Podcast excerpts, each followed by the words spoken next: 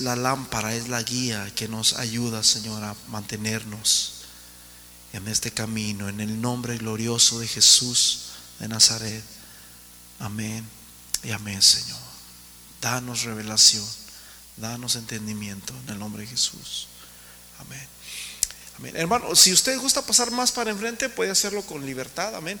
Si gusta traer, ah, si, si, hay algo que quiera apuntar, puede hacerlo también con libertad. Si quiere apuntar algo que le interese. En realidad, hermanos, traigo mucha información. Este, los que ya estén listos pueden tomar su lugar. Y este, ¿qué les puedo decir? Este, en cuestión a lo que es escatología, la mayoría de los cristianos ya estamos como programados, brother, tristemente. Se nos enseña un modelo y, y, es tan fácil decir que así van a pasar las cosas y no escudriñamos realmente lo que dice la Biblia.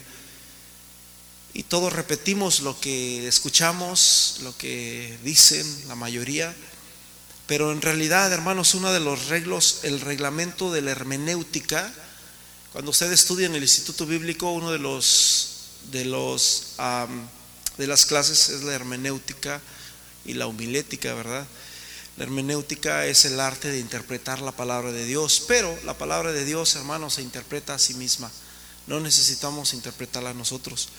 Aunque en cuestión de escatología, un día hablaba con un amigo y me decía varias cosas, y yo le decía, la mayoría de los predicadores que, que, que casi todos hablan muchas cosas similares, pero en realidad nadie sabe exactamente cómo va a pasar las cosas del fin, porque son profecías y la Biblia dice que hasta que los sellos sean abiertos, pero a pesar de las cosas que no sabemos cómo van a pasar, la Biblia sí nos da este, una iluminación de cómo van a pasar las cosas que, van a pasar en el mundo entero. Y hay cosas que las podemos comprobar 100% con la Biblia, la doctrina. Que, creemos, ¿verdad? La Biblia dice que Jesús dijo que, por, que en boca de dos o tres testigos conste toda palabra. Así que si creemos que Dios es uno, mínimo tienen que haber dos o tres versículos o tres versículos que hablen mínimo, que aprueben que Dios es uno. Sin embargo, hay muchísimos. En otras palabras, toda la Biblia aprueba que Dios es uno. Y porque hay muchos testimonios. Y la Biblia dice que a la ley y al testimonio. Entonces tiene que haber testimonio. Y vamos a ver aquí algunas cosas importantes, hermanos, de las que nosotros como cristianos debemos de saber y debemos de entender. Y, mi deseo es que usted entienda estas cosas. Sinceramente, tuviera muchísimos sermones para compartirles en cuestión a lo que es eh, esto de escatología, del fin del mundo. Sabemos, el mundo sabe que va a haber un día del fin. Cuando yo era niño, yo recuerdo que escuchábamos mucho, en, eh, yo no sé usted, pero ahí en mi ranchito andábamos siempre espantados por la bomba atómica y la bomba atómica y que la bomba atómica y que mirábamos un avión y pensábamos que eran las traían las bombas atómicas y cosas por el estilo. Pero vuelvo a repetir, a la ley y al testimonio. Y muchas cosas pasaron, hermanos, aún dentro de ese, de ese periodo, que, muchas, que todo eso está prácticamente en la profecía y vamos a entender algunas cosas aquí. Dice, el ángel me dijo, ¿por qué te has asombrado? Yo te voy a decir el misterio. Había un misterio. Un misterio es algo que está oculto, ¿verdad? Es, es un enigma, es algo que, que, no se puede ver. Es algo que está ahí, pero tú no lo puedes ver. personalmente a mí me han gustado mucho las fotografías, no sé si todas unas fotografías de ilusión óptica que tú puedes ver una fotografía ahí. Por decirlo así, se me vino a la mente, ah, hay un, árbol, me parece que por ahí lo tengo en el celular. Me gustan mucho fotografías que, que me gusta pensar o me gusta analizar. Y hay un árbol que está ahí, tú lo ves un árbol, pero en realidad no es un árbol. Y tú lo tienes que ver ahí. Y cuando le das vuelta al celular te das cuenta de que es otro, otra cosa. Al revés. Pero ahí está, pero tú no la puedes ver a simple vista. Tienes que buscarlo y tienes que ver dónde está. Y así, vea, tengo algunas cositas que me gustan y que ah, me gusta trabajar con mi mente y me gusta. El otro día a uno de mis primos mandó algo similar, ¿verdad? Y, yo empecé a buscarlo rápidamente porque me gusta ser como rápido, me gusta ah, terminar mi tarea rápida. Y empecé allí y le batallé, ya cuando le encontré, le batallé un buen rato, dije, ay, ¿será que no? Este no, se me hace que no es de eso. Al último sí lo encontré y cuando lo encontré, una vez que ya sabía dónde estaba el asunto, ya mis ojos automáticamente se iban ahí, ya. Le paraba y lo apagaba y lo hacía y ya mis ojos iban ahí. Ya sabía dónde estaba, mi vista se iba. Lo único que miraba era eso, era el, ese cosita, pero le batallé para encontrarlo. Así también dice, yo te voy a mostrar el misterio de la mujer y de la bestia que la lleva. Ah, bueno, ahorita no vamos a hablar acerca de la mujer que habla ahí la Biblia, pero vamos a hablar, hermanos, en cuestión a la bestia. Y dice, la que tiene las siete cabezas y los diez cuernos, la bestia que viste que era, ¿y qué dice? Y no es, como que no tiene sentido, ¿verdad? Era y no es, ¿cómo está eso? Era y no es. Y está para subir. O sea, era y no es y está para subir. ¿Cómo me explican ustedes eso? Y está para subir del abismo e ir a destrucción. Y los moradores de la tierra cuyos nombres no estén escritos en el libro de la vida desde la fundación del mundo se asombrarán al ver la bestia que era y no es y que vendrá. Era, no es y vendrá. Ahora, Vamos a entender, hermanos, algo importante que nos habla acerca de la Biblia y espero que, que ustedes puedan entender esta enseñanza. Ezequiel capítulo 28, versículo 11, en la, en la siguiente, siguiente hojita. Ezequiel 28, 11, vino a mí palabra del Señor diciendo, hijo de hombre, dice, eleva una alegía sobre el rey de Tiro y dile así, así dice el Señor, tú eras el sello, tú eras el sello de la perfección, lleno de sabiduría y perfecto en hermosura. Y luego dice, en Edén estabas, en el huerto de Dios, de toda piedra preciosa era tu vestidura, el rubí y el topazo y el diamante y el berilo y el onice y el jaspe, el zafiro, la turquesa y la esmeralda, el oro y la hechura de tus engastes y tus encajes estaban en ti. ¿Qué dice? El día que fuiste creado. ¿De quién está hablando aquí, hermanos? Está hablando nada más y nada menos que de Satanás. ¿Cómo vamos a entender nosotros el tiempo del fin? Bueno, para entender el fin tenemos que entender el principio. Si no entiendes el principio no vas a entender el fin. Entonces, una de las cosas que dice la palabra de Dios es que Satanás, hermanos, es una criatura. En otras palabras, Él fue creado. Satanás no existe por sí mismo. Dios sí. La Biblia dice que Dios es el mismo de ayer y hoy y por los siglos de los siglos. Dice la Biblia que Dios no tiene principio de días ni fin de años. La Biblia dice que Dios es el alfa y el omega. El Señor dice, he aquí, yo soy Dios y no conozco a ningún otro Dios. No hay otro fuera de mí. Entonces, Dios es el único que existe por los siglos de los siglos, pero un día Dios dijo que sea la luz y Dios creó, hermanos, las criaturas, Dios creó tantas cosas, dice la Biblia en el libro de Colosenses, sean tronos, sean potestades, sean principados, todo fue creado por Él y para Él. Así que existe un creador. Y uno de los de, que de las o de los seres que, que Dios creó, hermanos, se llama Lucifer, se llama Satanás. Amén. ¿Estamos entendiendo? Ahora, ¿qué pasó? En Isaías capítulo 14, versículo 13 y 15, este, este ser que fue creado de parte de Dios, hermanos, después de que fue, ah, fue vestido, hubo flautas, hubo fiesta el día que fue creado, dice la Biblia que este ser se llenó de soberbia, se llenó de orgullo, ¿sí? Y y bueno, aquí dice, dice, descendió al Seol, ¿qué? Tu soberbia, tu orgullo, ¿verdad? ¿Cómo caíste? ¿Cuál fue el orgullo de este, de este ser? Bueno, pues él se creía ah, ah, prácticamente bien porque lo trataban bien, porque él era casi, casi como Dios, ¿verdad? Y en el versículo 13 dice, tú que decías en tu corazón, ¿en dónde lo decía? En su corazón.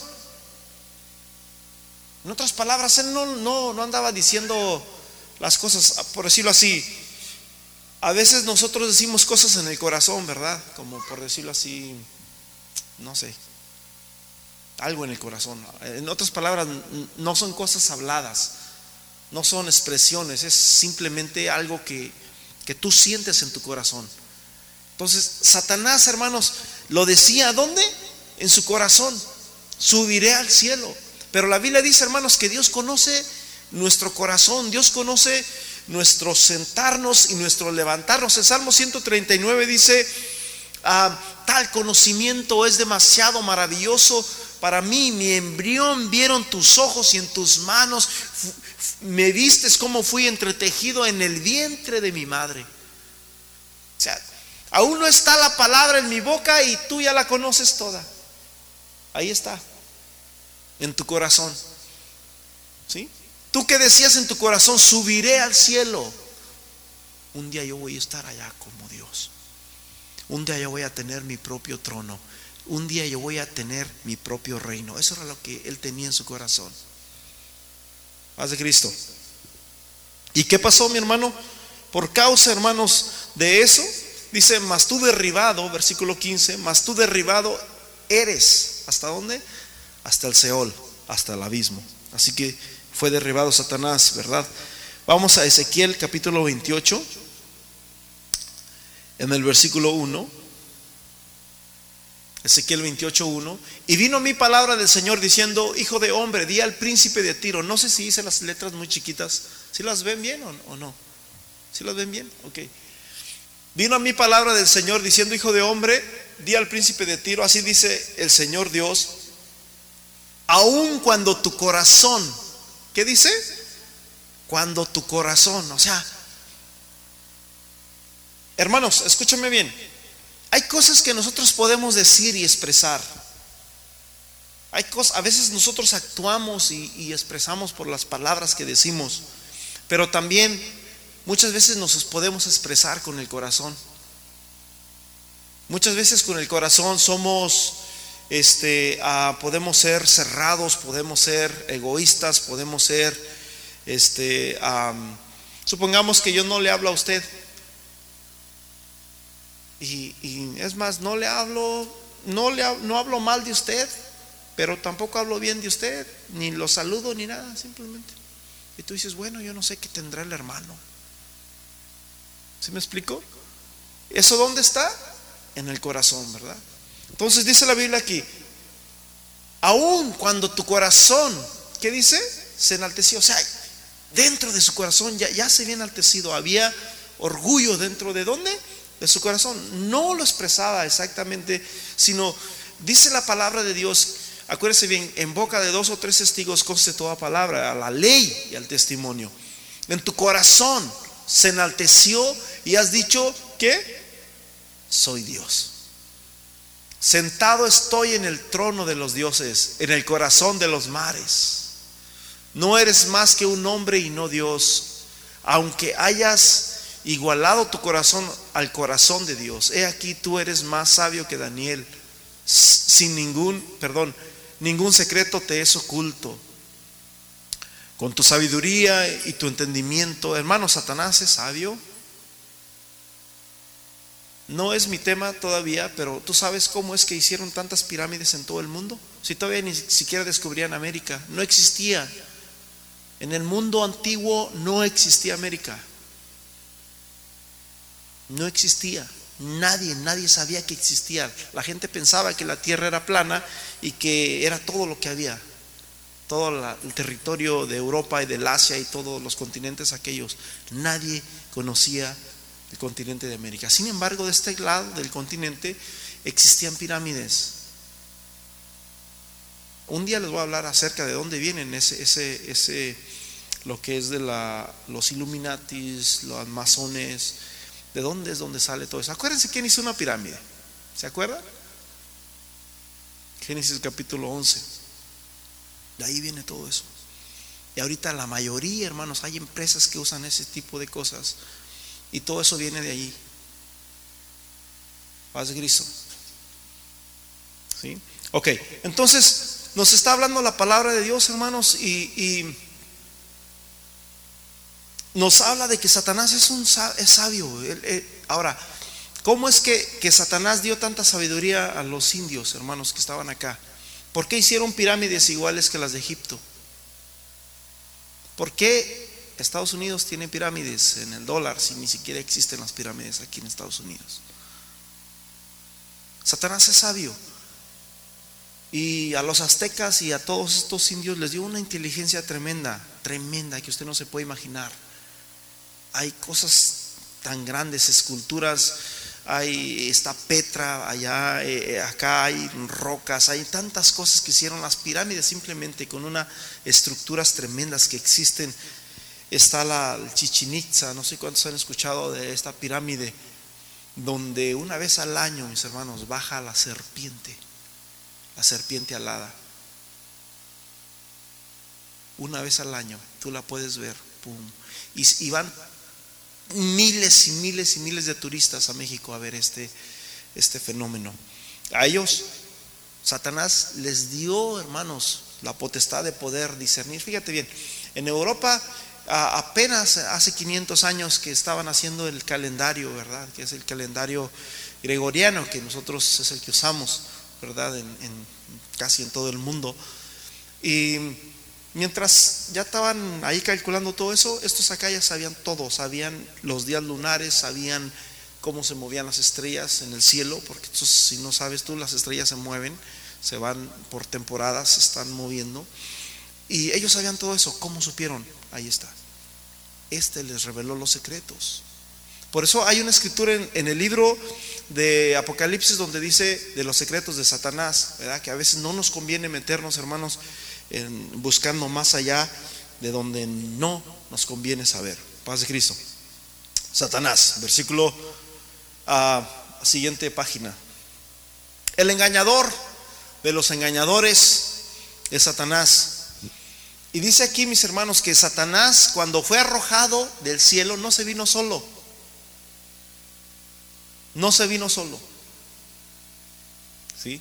Apocalipsis capítulo 12, versículo 1, apareció en el cielo una gran señal, una mujer, nuevamente la mujer, no vamos a hablar de la mujer, vestida del sol, con una luna debajo de sus pies y sobre su cabeza una corona de dos estrellas. Y tú sabías de que eh, es muy usado el sol en, toda esta tipología, es muy usado, muy usado el sol. Acuérdese cómo se llamaba Satanás, se llamaba Luzbel. Y por eso dice la Biblia en Corintios de que Satanás se hace pasar como ángel de luz. Dice, estando en cinta clamaba con dolores de parto, de angustia, de alumbramiento, y también apareció otra señal. ¿En, ¿en dónde apareció? En el cielo. Y aquí un gran dragón escarlata que tenía siete cabezas y diez cuernos en sus cabezas, siete diademas. Ahí toda esa escritura que está en Daniel capítulo 7, versículo 24 siete cabezas y diez cuernos. Ahora, todo este tipo de simbología, ¿a qué se refiere, hermano? Se refiere nada más y nada menos que a reino, en otras palabras, política. Se refiere a, política. Paz de Cristo. En el libro, cuando, cuando miramos nosotros al libro de Daniel, fueron hermanos llevados cautivos a a, todos ellos, a Daniel, Jeremías. Si tú lees el primer capítulo de Daniel, ahí te dice en qué año y en, qué reinado fue él llevado cautivo, Jeremías igual, y otros muchos más de los profetas. Pero después de estar llevado cautivo allá, Daniel decía, pero ¿por qué nos ha pasado esto? O sea, somos el pueblo de Dios. Dios le dijo a Abraham que, que de su descendencia iba a crecer, iban a ser, pero ¿por qué estamos cautivos? ¿Cuánto tiempo va a durar esto? ¿Cuál es el fin de todo esto? ¿Cuál es? Y, ahí fue, mis hermanos, donde vino toda la profecía que prácticamente tenemos en la Biblia. Tenía que ver, hermanos, con qué? Con reyes, tenía que ver con monarcas, con gobiernos, con potencias mundiales. Amén. Así que todo lo que vemos en, la simbología aquí que vemos aquí, mis hermanos, tanto cuernos como dragones, como bestias, tanto en Daniel como en el libro de Apocalipsis nos habla que son reyes, que son reinos que van a venir y eso es lo que yo les quiero explicar a ustedes. No son bestias, así como usted la mira ahí en esa foto. No son bestias así, son reyes y son reinos. Paz de Cristo. Ok, vamos a entrar en Génesis capítulo 3, versículo 2, en la siguiente pantalla, y vamos a entender esto. Quizás me... No, más atrás, te me fuiste adelante, ahí. Satanás, mis hermanos, lo primero que hizo Satanás fue que engañó. No solamente engañó a los ángeles, Satanás es el padre de la mentira, es lo que dice en, Juan capítulo 8, que él es el padre de la mentira y cuando habla de lo suyo habla porque es mentiroso. ¿Sí? Él es el padre de la mentira. Satanás engañó no solamente a los ángeles, a veces pensamos que Satanás no nos engaña a nosotros, hermanos. La Biblia, Jesús dice eh, en Juan capítulo 5, versículo 39, escudriñad las escrituras, porque a vosotros os parece que en ellas tenéis la vida eterna y ellas son las que dan testimonio de mí, dice Jesús. En Oseas capítulo 6, se me olvidó el versículo, dice, mi pueblo se pierde porque le falta conocimiento. Entonces, ¿qué necesitamos? Necesitamos conocer la palabra de Dios. ¿Cuál es el problema? El problema es que no la estudiamos y muchas veces lo que hacemos es lo que hace la mayoría de las organizaciones que simplemente hablamos lo que todo mundo habla y lo interpretamos de esa manera, pero en realidad, hermanos, lo más importante es saber exactamente dónde estamos parados, por qué estamos parados aquí, cuál es el, el, punto profético en el que estamos ahorita nosotros como cristianos en este momento. Satanás engañó a los ángeles en el cielo, Satanás engañó a los primeros hombres, a nuestros padres, a Adán y a Eva, y le dijo, con que Dios os ha dicho que no moriréis. Y Satanás le dijo, no vas a morir, no vas a morir. Y hasta la fecha, mis hermanos, Satanás ha engañado a brujos, ha engañado a tantas gentes, hermanos. Los ha engañado diciéndoles de que no van a morir, que son arma, almas eternas, que etcétera, etcétera. Y la Biblia nos dice claramente en muchísimas escrituras, no es mi tema, pero un día se los voy a predicar pronto, que los que mueren están descansando y que nada saben. Paz de Cristo.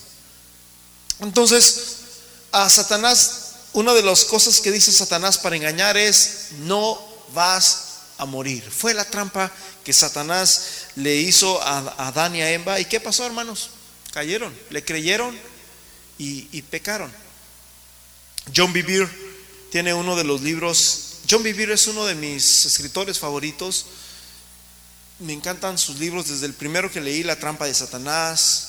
Ah, así dice el Señor. Ah, quebrantando el espíritu de, no recuerdo, se me, olvidaron algunos de sus libros, pero tiene muy buenos libros.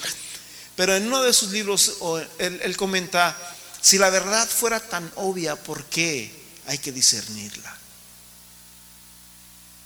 Si la verdad fuera tan obvia, ¿por qué hay que discernirla?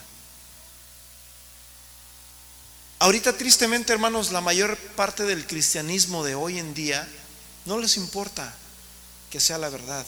Nomás con que se parezca y ya. ¿Sí me, me explico? Nomás con que digan Jesús y ya. Pero la mayoría, hermanos, hoy en día, desde que entró el ecumenismo que habló el ex sacerdote que ya está, que ya murió prácticamente, ah, Alberto, desde ese entonces él comenzó a decir de que el ecumenismo había entrado a través de la organización que ya ustedes conocen y que la meta de ellos es evangelizar a quienes creen.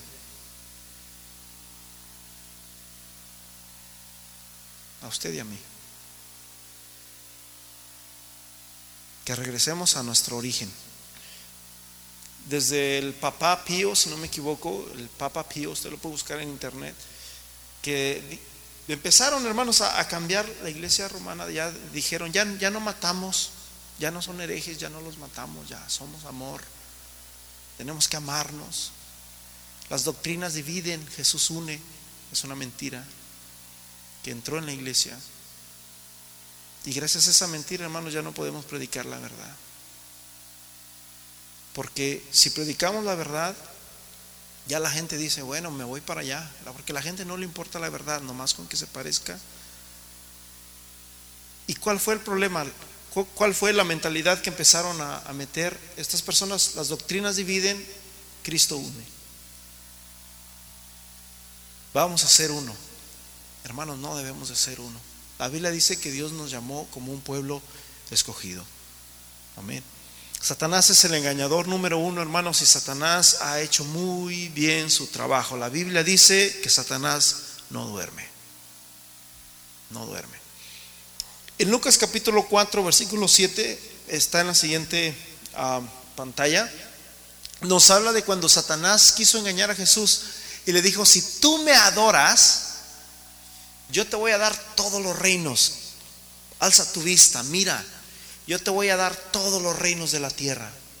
Pregunta, ¿Satanás tiene potestad para dar reinos? Yo creo que sí. Yo creo que sí.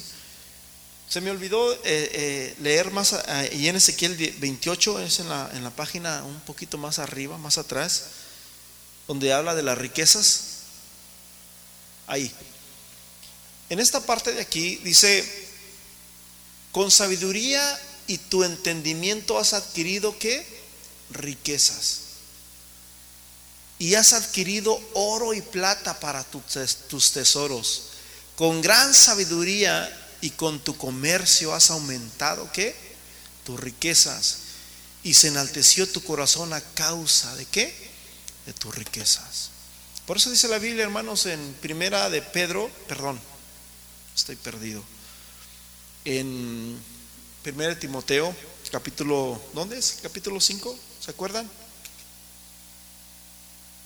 Donde habla del amor al dinero.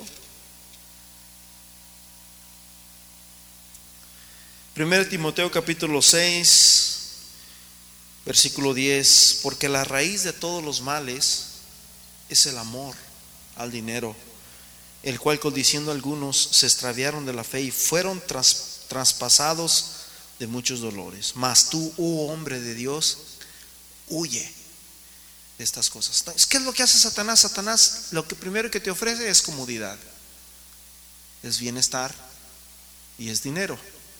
Paz de Cristo. Si tú postrado me adoras, le dice Satanás a Jesús, yo te voy a dar todos los reinos del mundo. No tienes que ir a la cruz. No tienes que sufrir. Mira, tú solamente adórame. Y yo te doy todo esto. ¿Satanás lo tiene? Satanás tiene dinero. Satanás es rico y es lo que les da, hermanos, a sus, a sus servidores y a sus engañadores. Los engaña, hermanos, con, con dinero. Quiso engañar a Jesús. Sin embargo, mis hermanos, ahí sí se topó con piedra, porque Jesús es la roca, Jesús es la piedra reprobada por los edificadores, la cual ha venido a ser la cabeza del ángulo y en ningún otro hay salvación. Satanás siempre ha querido poner su trono. Y te voy a decir algo, y, fíjate bien, esto es importante que entiendas esto.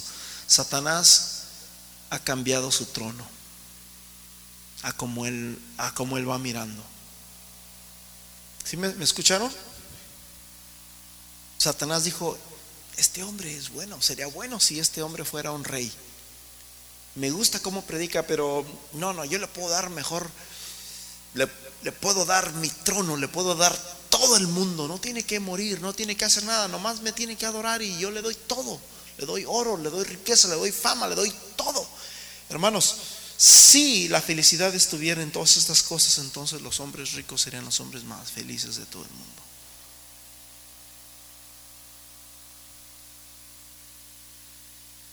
Y Jesús le dijo, apártate de mí, Satanás, porque escrito está, al Señor tu Dios adorarás y a Él solo servirás. Y a nosotros, hermanos, Satanás le ofreció 30 monedas. Era nada, hermanos. Era nada. 30 monedas a, a Judas. Era nada. En otras palabras, Judas malbarató, ¿verdad? Eso, eso, era nada, pero sin embargo lo hizo, ¿verdad? De esa manera. Fíjate bien, Satanás ha cambiado sus tronos. Existe un trono, existe el trono de Satanás.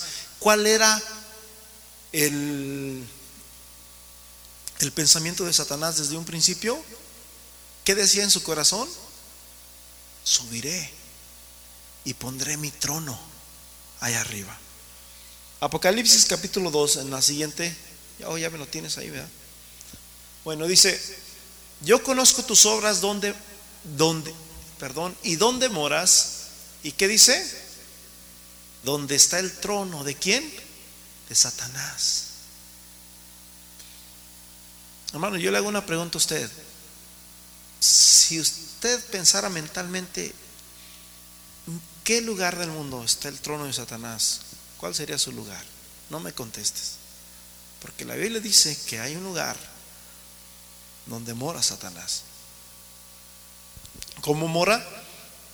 Ahí dice políticamente, religiosamente, cultural y moralmente. Así es como Satanás entrona. Amén. En Daniel capítulo 2, versículo 32, el rey Nabucodonosor, estamos hablando del rey del es, hermanos, este es el principio de prácticamente de todo. Tienes que entender de que Satanás va moviendo su trono. Satanás va moviendo su trono y Satanás se lo va dando a diferentes personas cuando él va mirando, oh, este me conviene. Entonces Satanás puso su trono en quién? En Nabucodonosor, en Babilonia. Y Babilonia, aunque ya no existe hasta ahorita, es, el, es uno de los únicos pueblos que ya no existen, no existen. Sin embargo, la Biblia todavía dice que sí existe. Por eso dice la Biblia en Apocalipsis, ha caído, ha caído la Babilonia. Entonces, ¿quién es Babilonia? Ok. Nabucodonosor está pensando, ¿qué va a ser de mi trono? ¿Qué va a ser de, mi reinado? Él se había enorgullecido, estaba enorgullecido Nabucodonosor de todos los reinos, de cómo le servían los, las, todos los reinos de la tierra venían a él, era el, era el jefe, el mando, prácticamente era el, imperio mundial de Nabucodonosor. Mientras Nabucodonosor estaba pensando eso, Nabucodonosor tuvo un sueño ¿verdad? Que no sabía ni qué soñó, simplemente dijo, soñé un sueño. ¿Y qué soñaste? No sé. Y mandó traer a los astrólogos, mandó traer a los brujos, mandó traer a los adivinos y nadie podía, hermanos, decirle cuál era el sueño. De repente, ok, los vamos a matar a todos. Y de repente viene Daniel y dice, ¿sabes qué? Yo, yo, yo sé cuál, cuál fue tu sueño. Y, Daniel empieza a decirles desde que antes que se durmiera. dice, oh rey, cuando tú estabas en tu cama, estabas pensando qué iba a ser de tu reino. Y dijo, oh, yeah, yo estaba pensando eso, sí es cierto. Y después soñaste una estatua, que ahí la ve usted, que la cabeza era de oro y tenía el, la cintura de, plata. Y esta parte, ¿cuál sería esta parte? Los... ¿Qué? A ver, ayúdenme, no estén tan serios. La cintura, la, bueno, la cadera de bronce y el, los pies de hierro, perdón, los, los tobillos o esto, las rodillas y los pies de, ¿de qué? de barro. Qué sueño tal más raro. Ahora, ¿qué significa todo esto? Bueno, ahí en realidad ahí nos dice ¿verdad? lo que significa cada uno eh, de, estos, de estos reinos. La cabeza, hermanos, era prácticamente nada más y nada menos que Babilonia. Me pone la siguiente imagen. Babilonia es la cabeza que reinó, eh, ahí está la época 609 al 639 antes de Cristo. Después de Babilonia vinieron los medos, ¿verdad? Los persas, que fue en el 39 al 539 al 331 antes de Cristo. Después vino Grecia, ¿verdad? En el 331 al 168 antes de Cristo. Y después, ¿quién creen que vino? Roma. Ahí están los imperios. Así fue como va en la historia. Tú lo puedes ver todo eso. Eso tiene mucho que ver con lo que dice la palabra de Dios en la siguiente imagen. Daniel capítulo 8, versículo 19. Dice, y me dijo, aquí yo te enseñaré lo que ha de venir al fin de la ira, porque eso es para tiempo de qué? Del fin. En cuanto al carnero que vistes que tenía dos cuernos, estos son los reyes de quién? De Media y de todavía no existían. En ese tiempo estaba, era Babilonia. El macho cabrío es el rey de quién? De Grecia. ¿Quién, quién fue eso? ¿Se acuerdan quién, quién era el rey de Grecia que fue y que es valiente? Alejandro Magno. Dice, y el cuerno grande que tenía entre sus ojos es el rey primero, Babilonia. Por eso les digo, Babilonia ya no existe hasta ahorita. Sin embargo, la Biblia lo muestra como que sí existe. En cuanto al cuerno que fue quebrado y sucedieron de él cuatro en su lugar, significa que cuatro ¿qué? reinos se levantarán de esa nación. Cuatro reinos se levantarán de esa nación, aunque no con la fuerza de él. ¿Usted sabía que Alejandro Magno, cuando él murió, no dejó su reino? Ah, no, no lo heredó. ¿Saben que ustedes que Alejandro, muchos dicen que Alejandro Magno tuvo dos hijos, pero murieron, no, sé qué pasó. El asunto es que no, no, no lo heredó. Simplemente el reino se repartió, se quebró en cuatro partes. Y eso tú lo puedes ver en la historia y aquí lo dice la palabra de Dios. Dice, el fin del reinado de estos, cuando los transgresores lleguen al colmo, se levantará un rey, ¿qué dice? Altivo y entendido en enigmas. ¿Quién será ese rey?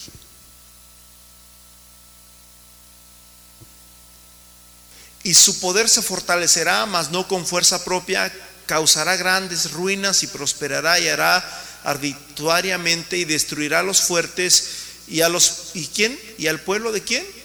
De los santos. ¿De quién está hablando ahí? ¿Saben de quién está hablando?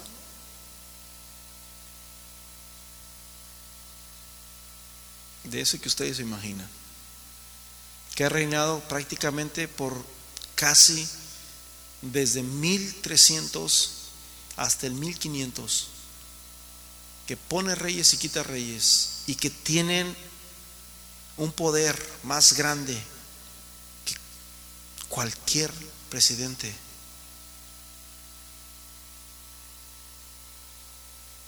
Que mataron a miles y miles y miles y miles y miles de cristianos y que ahora nos dicen que regresemos, que somos hermanos. Ya nos llaman, ya, nos, ya no somos herejes, ahora somos hermanos separados.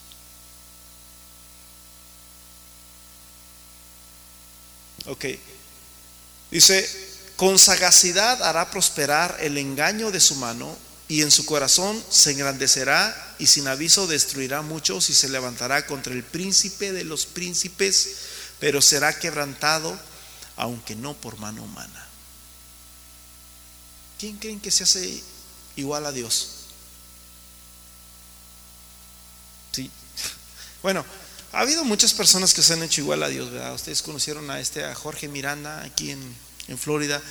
En Perú está otro, Ezequiel Utacusi, que también lo consideran como Dios, la iglesia de Israel, que están allá. Se visten hasta aún como el pueblo de Israel y todo andan como, como allá.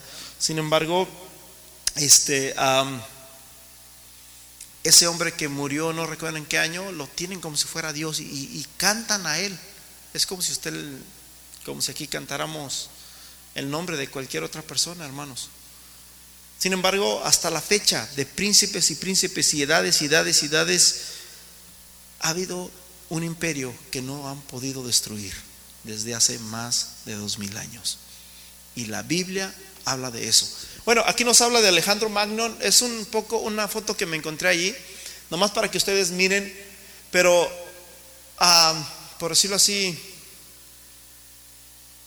pero el hombre, entonces había muchos. Dice, lo que dejó sin tiempo para tener que un heredero. Alejandro murió de fiebre a los 32 años. Ah, no tuvo heredero. Y la Biblia lo dice. Daniel capítulo 11, siguiente página. ¿Te das cuenta cómo la Biblia habla por sí sola? Dice, yo mismo en el año primero de Darío, el Medo, estuve para animarlo y fortalecerlo. Versículo 2, y ahora yo te mostraré la verdad. Y aquí está hablando, hermanos, de dos reyes o dos reinos que se les llama el reino del norte y el reino del sur. Ok, pero ese es como el, el encabezado. Yo te mostraré la verdad. He aquí que habrá tres reyes en Persia. En Persia, en ese tiempo estaba Persia, y dice, va a haber tres reyes que van a, entrar en Persia. Por decirlo así, en Babilonia hubo como tres reyes, si usted no se equivoca. El primero fue Nabucodonosor, luego fue Darío y luego fue... ¿Quién era el otro? ¿Alguien se acuerda? Ah, Belsasar. Y dice, habrá tres reyes en, Persia y el cuarto será, se hará de grandes riquezas más que todos ellos. Y al hacerse tan fuerte y tan rico, se levantará contra el reino de quién? De Grecia. Pero después se va a levantar un rey valiente, el cual dominará con gran poder y hará, ¿qué dice? su voluntad. ¿Quién, ¿De quién está hablando ahí, mi hermano? Está hablando nada más y nada menos que de Grecia. En otras palabras, está hablando nada más y nada menos que de Alejandro Magno, que fue donde llegó este hombre, ¿verdad? Y conquistó el mundo, hermanos. Le quitó el imperio a, los medos, a los persias, y, hermanos, y, fue el encabezado, fue el, que conquistó el, el mundo nuevamente, Grecia, ¿verdad? Y, luego dice la palabra de Dios aquí, pero cuando, pero cuando, perdón, pero se levantará luego un rey valiente, el cual dominará con gran poder y hará su voluntad, pero cuando se haya levantado su reino será que quebrado y repartido, ¿a dónde?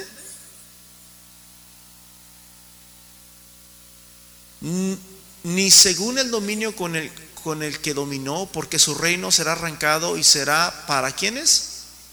otros fuera de ellos. ¿Qué pasó? Muy bien. Simplemente Alejandro Magno muere, viene Roma, se apodera del reino y el reino ya, ya no, no hubo descendencias, porque era por descendencias, ¿verdad? En el reino de Persia, en el reino de Nabucodonosor hubo varios reyes y luego en el reino de los Medos hubo otros reyes y pero con Grecia nomás fue un corto tiempo, nomás fue la temporada esa y, de repente, pum, se, se, se rompe el reino, ¿verdad? Y es donde entra, hermanos, Roma, aproximadamente, hermanos, unos cien y pico, o no recuerdo bien los años, ahí dice arriba, 166 años antes de Cristo, más o menos entró Roma de tal manera que cuando Jesús, hermanos, nació, Jesús nació cuando Roma ya era el, imperio que gobernaba. Ahora, ¿a qué se refiere con el reino del norte y el reino del sur que habla el libro de Daniel? Después de Roma, ¿qué pasó?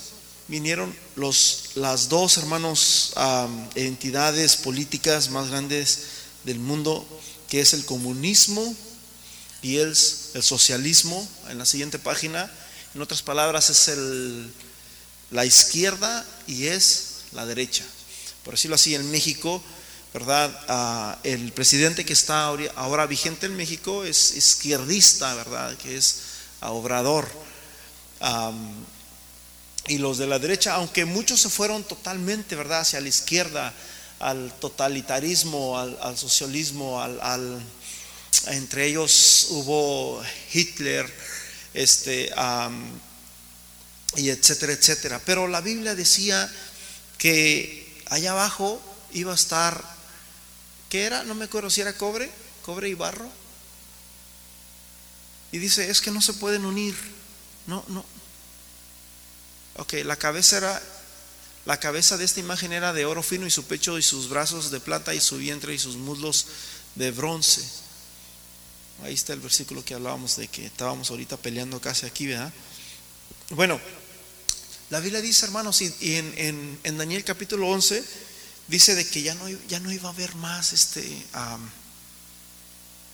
dice que iban a tratar, van a tratar de destruir este reino, que es el reino que existe hasta ahorita, pero dice, pero no van a poder, no van a poder. ¿Ok?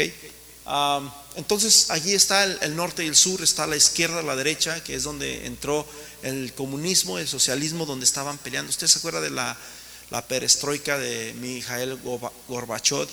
Eh, después de que terminó la, Segunda Guerra Mundial, tengo mucha información para darles, hermano. Después de que terminó la Segunda Guerra Mundial, empezó lo que se llama la Guerra Fría, que duró muchísimos años. Por eso es que yo le digo, yo me acuerdo cuando estaba en la escuela que nos hablaban de la bomba atómica. Yo me acuerdo. Todo mundo estaba al, a la expectativa. En cualquier momento van a soltar una bomba atómica. En cualquier momento Estados Unidos le suelta una bomba atómica a Rusia o Rusia para acá o no sabemos, pero en cualquier momento se hace la guerra.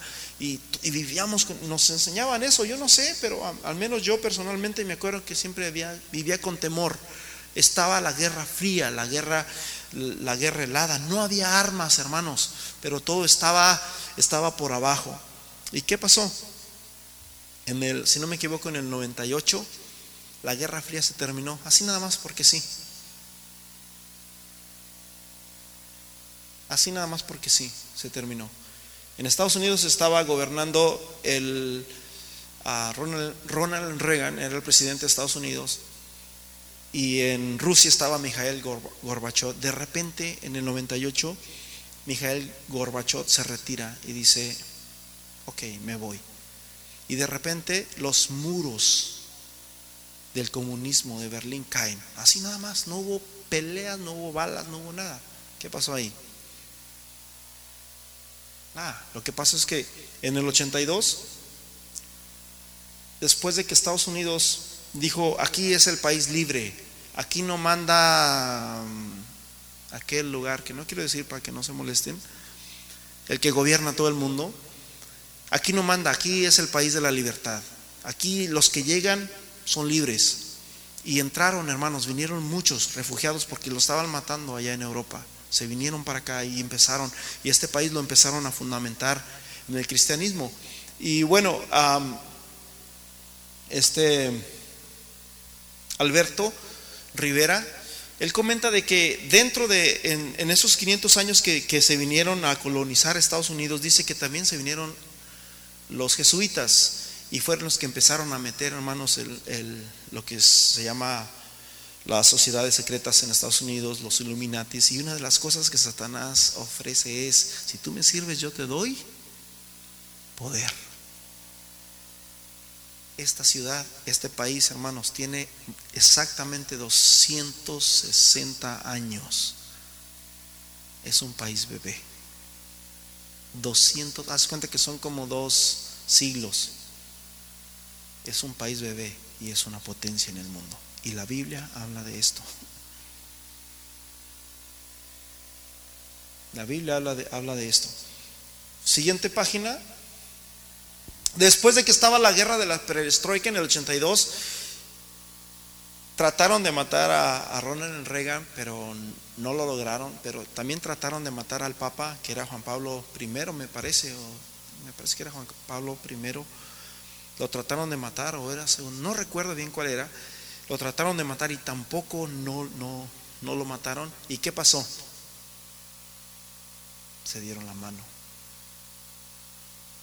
se dio la mano Estados Unidos con el Vaticano y nada más así, nomás por eso se visitaron varias veces y de repente, hermanos, la perestroika de Mijael Gorbachev se retira y dice, me voy, no hay más guerra, Estados Unidos se queda como la potencia mundial. Siguiente. Apocalipsis 17. He aquí, esta es la mente que tiene sabiduría. Las siete cabezas son siete montes sobre los cuales se sienta la mujer. Bueno, la mujer representa, hermanos, una organización religiosa. Y son siete reyes, cinco han caído. Son siete reyes. Y luego dice, cinco han que caído. Uno es. ¿Quién es? ¿Quién era en ese entonces de Juan? Perdón, es aquí es, sí es Juan. ¿Quién era? El que era en el tiempo de Juan. ¿Se acuerdan ustedes? ¿Quién reinaba en el tiempo de, Juan, de, de Cristo? Roma. Uno es y el otro aún no ha venido. ¿Quién era el que no ha venido? ¿A quién entregó? Ok. Y el otro, ¿qué dice? Aún no ha venido. Dice, y cuando venga es necesario que permanezca por cuánto? Poco tiempo. Este país es nuevo, es un país bebé, es un país, hermanos, muy chiquito, pero es una de las potencias mundiales más grandes del mundo. De hecho, en la Primera Guerra Mundial, Estados Unidos no habló, Estados Unidos se quedó calladito, no hizo nada, que fue en el 1918, si no me equivoco. En el 1932 se soltó la Segunda Guerra Mundial y estaban peleando y peleando y peleando y de repente, hermanos, se aparece este país. ¿Cómo se apareció? Como un león. Y mandó las dos bombas atómicas. ¿En dónde? En Japón. En la ciudad de Hiroshima y en la ciudad de Kawasaki, si no me equivoco. Nagasaki. Se apareció Estados Unidos de repente. Hace cuenta que es un país nuevo, un país que quizás ni existía para, para el mundo antiguo. De repente se aparece con poder. De ahí para acá, hermanos, este país empezó a crecer y empezó a mantenerse en, un alto. Ahorita es uno de los países, hermanos, que tiene un poder, como ustedes no se imaginan. Pero hay algo más, hermanos. Hay más poder. ¿Sabes tú de que muchos de los negocios, muchas de las cosas, muchas de las cosas que tienen... ¿Sabes tú que el Banco del Vaticano nadie sabe cuánto dinero tiene?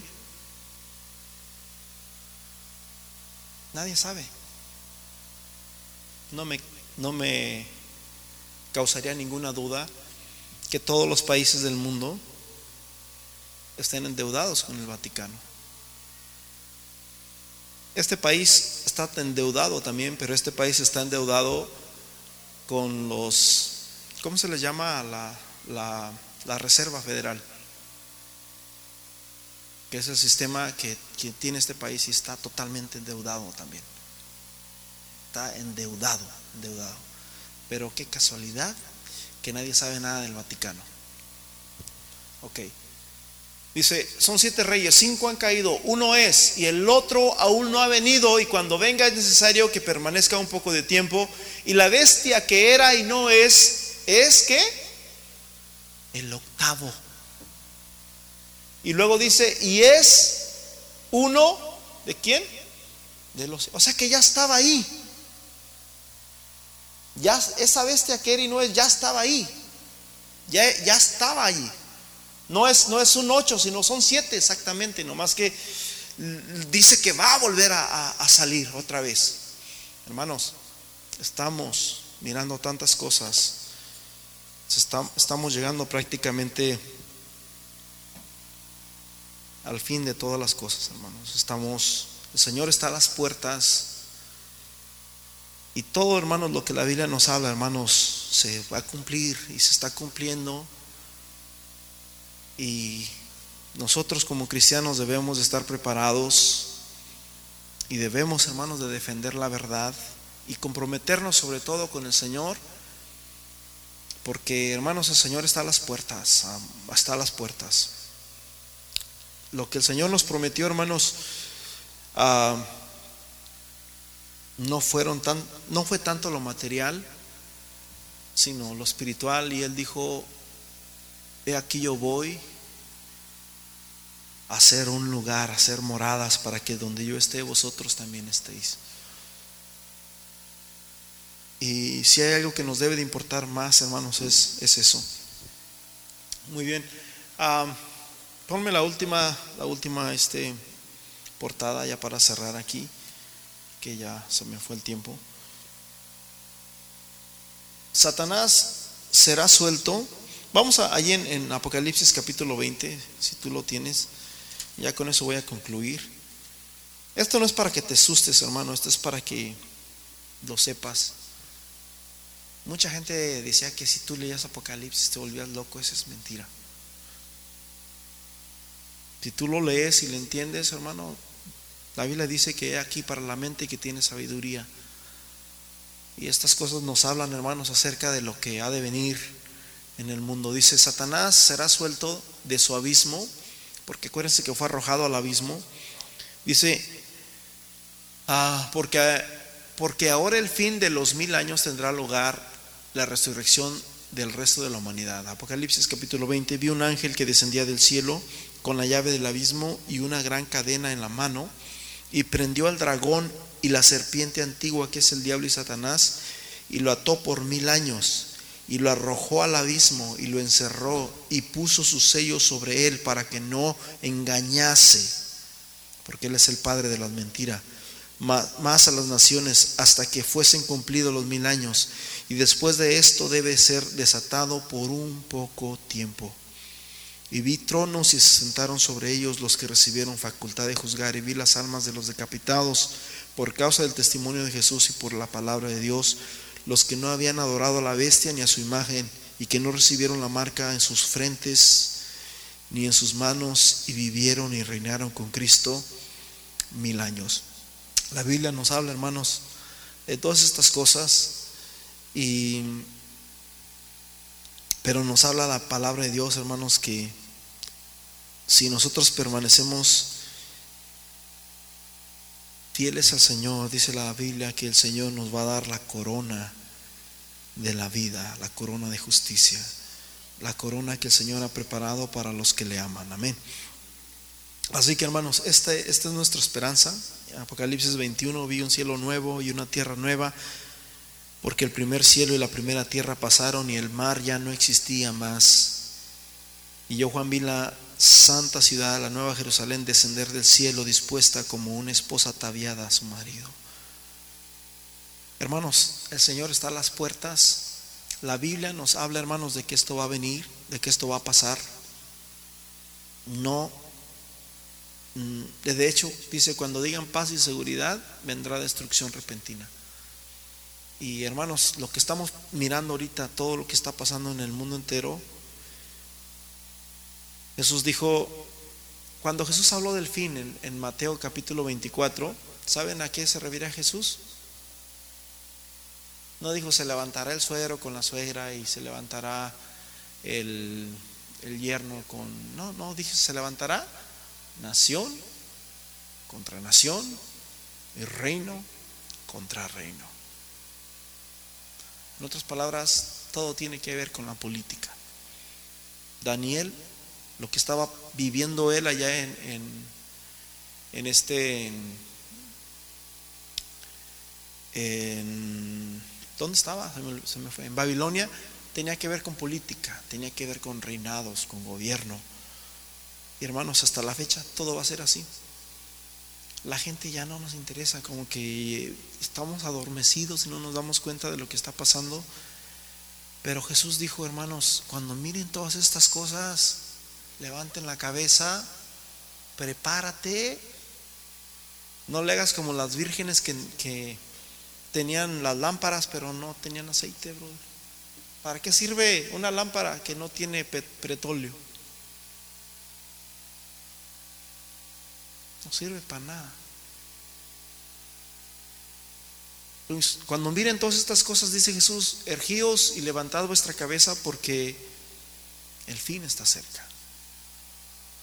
Amén. Así que el Señor está a las puertas, hermanos. Nos tocó vivir el tiempo más difícil, pero también es el más hermoso, porque quizás, de hecho Jesús dijo, porque no pasará esta generación. La generación que ve estas cosas, dice Jesús, no va a pasar hasta que no vean al Hijo del Hombre descender. Y yo creo que hermanos, esta generación, si no somos nosotros, es la que viene, pero ya prácticamente Una de las cosas que, que, la Biblia habla, dice, habla de la ciencia en Daniel. La ciencia se aumentará. Hermanos, ahorita ya tienen control de nosotros, miren, por las redes sociales. Es más, yo no tengo redes sociales, ustedes tampoco. Pero cuando van a las tiendas ahí se dan cuenta quién entra, quién sale en el freeway, sabes a qué hora pasas, a qué hora regresas, saben todo de ti y de mí. Nos tienen bien controlados ya. La ciencia se aumentará. Ya saben tu edad. Si tú quieres abrir una cuenta en Facebook, aunque no quieras, tienes que ponerle edad. Si la quieres poner privada es otra cosa, pero de que la pones, la pones porque ellos tienen que saber todo de ti tienen que saber toda la información. ¿Por qué? Porque ya existe, hermanos, el control. En, el libro que, si tú puedes conseguir ese libro, se llama ah, El refugio secreto, que es una historia hermosísima, bella. Y dice Cory Tambú que en el tiempo de los nazis, en el 42, cuando llegaron los nazis, ellos, ellos eran holandeses y ellos eran cristianos y ellos guardaban a los judíos para que no los no los mataran y los escondían en sus casas, que era una relojería. Usted quizás ha mirado esa película, se llama El Refugio Secreto también, pero el libro está mucho mejor. Y dice Cory Tembu que no podían falsificar las, las, las cartas para, para el alimento, no, no se podían falsificar. Hace casi, ¿qué? En el 42, hace que 70 años, hace 70 años y no se podían falsificar en ese tiempo porque tenían un control tremendo los nazis. Ahora te imaginas ahorita, hermano, el Señor está a las puertas. Vamos a ponernos de pies. Levanta tus manos, Padre Celestial. Gracias, Señor, por cada uno de mis hermanos que están aquí, Señor. Sabemos de que los tiempos son difíciles, Señor, y las generaciones son malas, pero tu palabra dice, Señor, que nosotros como atalayas debemos de advertir al pueblo, Señor, cuando se acerca, Señor, la tormenta. Porque si nosotros no advirtiéramos al pueblo y dijéramos, está bien, no pasa nada, calmado, está atento, mi pasos dejo, y viniera la catástrofe, toda la culpa va a ser de la atalaya. Y tristemente vivimos en una época, Señor, donde la gente ya no quiere la verdad. Donde es más fácil escuchar a la mentira o a algo que se parezca a la verdad. Y se cumple tu palabra en Timoteo, donde dice que vendrán falsos, que con astucia hablarán sandeces y apartarán de la verdad el, oído y la volverán a la mentira. Señor, yo te pido por mi hermano, por mi hermana que está aquí, Señor. Ayúdanos, Señor, a poner nuestra vista, nuestra mirada, Señor, en los cielos, en estos momentos tan difíciles y tan, tan tormentosos, tan dudosos, en estos momentos de apostasía, Señor donde todo es relativo, lo que para ti es bueno, para mí es malo, lo que para mí es malo, para ti es bueno, donde ya no importa la verdad, donde cada quien puede descifrar la verdad por sí mismo. Te pido, Señor, que tengas compasión de nosotros y que nos ayudes, Señor, a que seamos, Señor, luz en medio de la oscuridad. En el nombre glorioso de Jesús de Nazaret, Señor. Gracias, Padre, por tu palabra. Amén, amén. Hermanos, Señor los bendiga y así quedamos despedidos.